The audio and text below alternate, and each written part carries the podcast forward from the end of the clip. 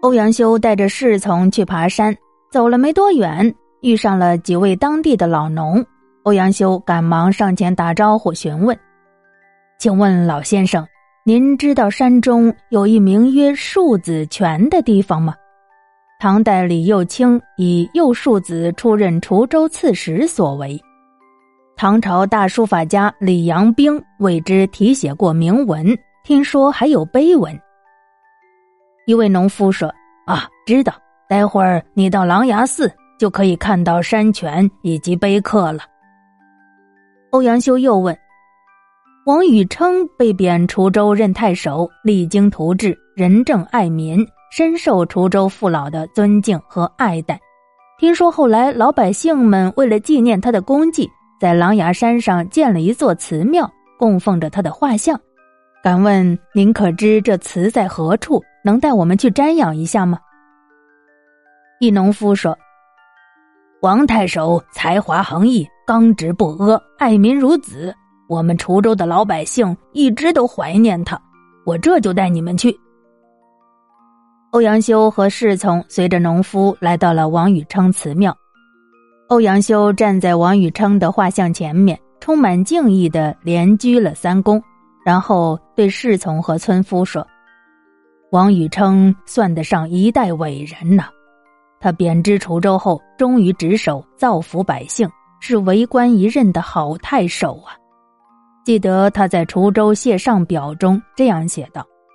诸县封登，绝少公事，一家保暖，共贺君恩。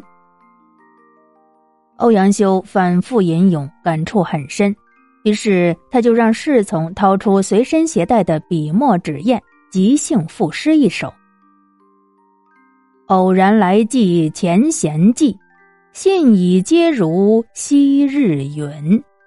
诸县封登少公事，一家保暖。”贺君恩，想公风采常如在，故我文章不足论。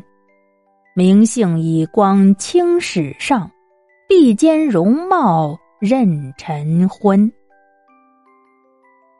欧阳修一行继续往前走，穿行于山林之间，不知不觉就来到了狼牙寺。寺内僧人慧觉迎了上来。哎呀，不知太守光临，有失远迎。阿弥陀佛。欧阳修拱手，大师不必客气，请到寺内用茶。啊，不必麻烦了，下次我专程前来打搅，请您先带我们去看看树子泉好吗？好，太守请。慧觉引领着欧阳修等人来到一口大井的旁边，指着大井说：“喏。”这就是庶子泉了，你看这碑文乃李阳冰所书，现存仅十八个字了。欧阳修睁大眼睛细看慢品那碑上的铭文，一边看一边赞不绝口，真是无愧于大家称号啊！今日亲睹其文，眼界大开。然后他转头对侍从叫道：“快快拿纸墨，踏下碑铭。”欧阳修接过侍从递过来的纸墨，小心翼翼的踏碑铭文。欧阳修在狼牙山上流连忘返，不知不觉已是夕阳西下。侍从催促他：“大人，天色已晚，我们赶紧下山吧。”欧阳修只好与山僧辞行。行至山脚，已见明月高悬空中。回到府里。灯光之下，欧阳修提笔赋诗：“游狼牙山，南山一尺雪，雪后山苍然。见谷身自暖，梅花应已繁。使君宴其从，车马留山前。行期朝野叟，共步青林间。”爱之欲忘返，但苦世俗牵。归时始觉远，明月高峰巅。一首诗写罢，欧阳修赞叹道：“滁州真是个好地方啊！春暖花开，欧阳修微服出访，深入田间地头，走入百姓家中，询问疾苦，征求意见。这天在田头，欧阳修与一位正在种豆的老者聊了起来。老伯呀，您这么大年纪了，还在地里干活，家里还有些什么人呢？我呀，两个儿子，两个女儿，四个孙子了，还有一个老伴儿。这几年日子过得还不错，够吃够喝的。农忙时，全家人一起下地干农活；闲的时候，我就让儿子带着孙子在家里看书认字呢。欧阳修听了，惊奇的问。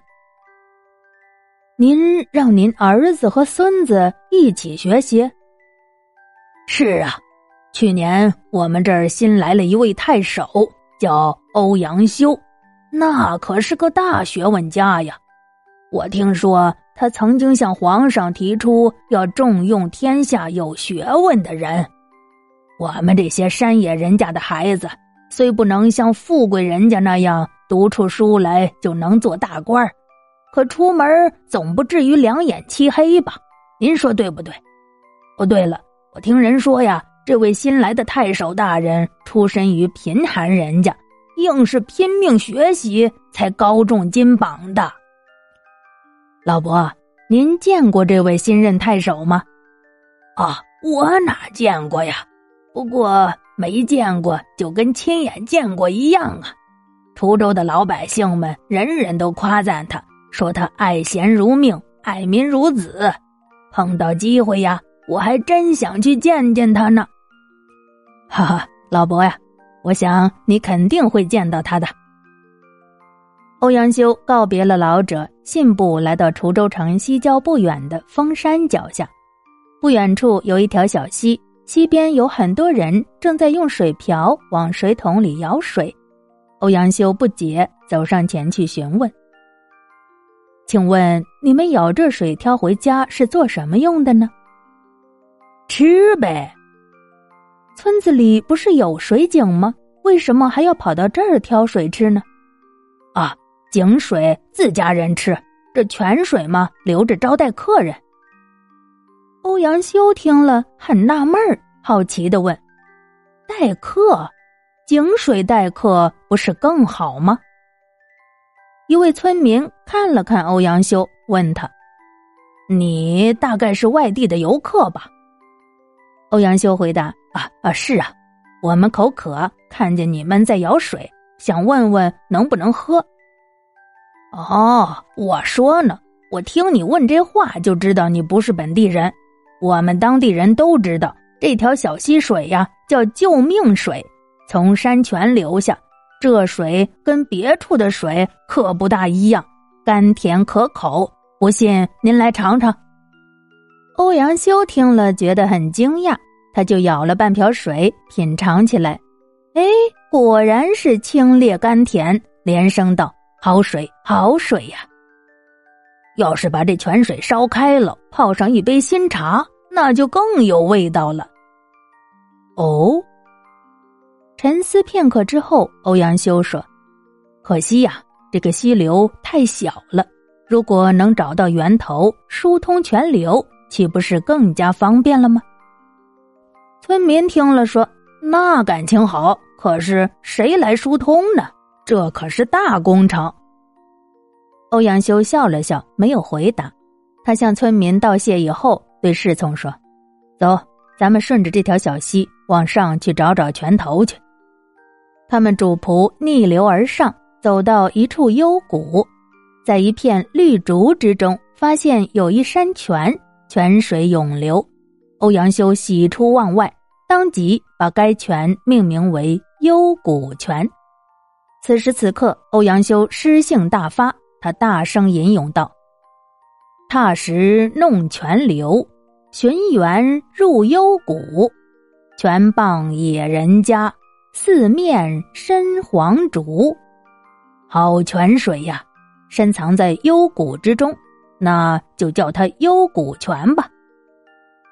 这时，侍从指着山泉四周对欧阳修说：“大人，您看，把这些岩石开凿通，引泉下山，山下的老百姓可受益不浅呢。”欧阳修点点头：“对，凿石引泉。”欧阳修说完，看了看四周，说：“此处还可以建一座亭子，供游人游览。你说呢？”“对呀，大人。”这里建座亭子，游客在这里可以品尝甘泉，还可以欣赏美景，那更是心旷神怡了。大人，您看，如果建个亭子，叫什么亭好呢？欧阳修略加思索说：“如今是太平盛世，国强民富，滁州这个地方物阜年丰，人民安乐，干脆就叫丰乐亭吧。”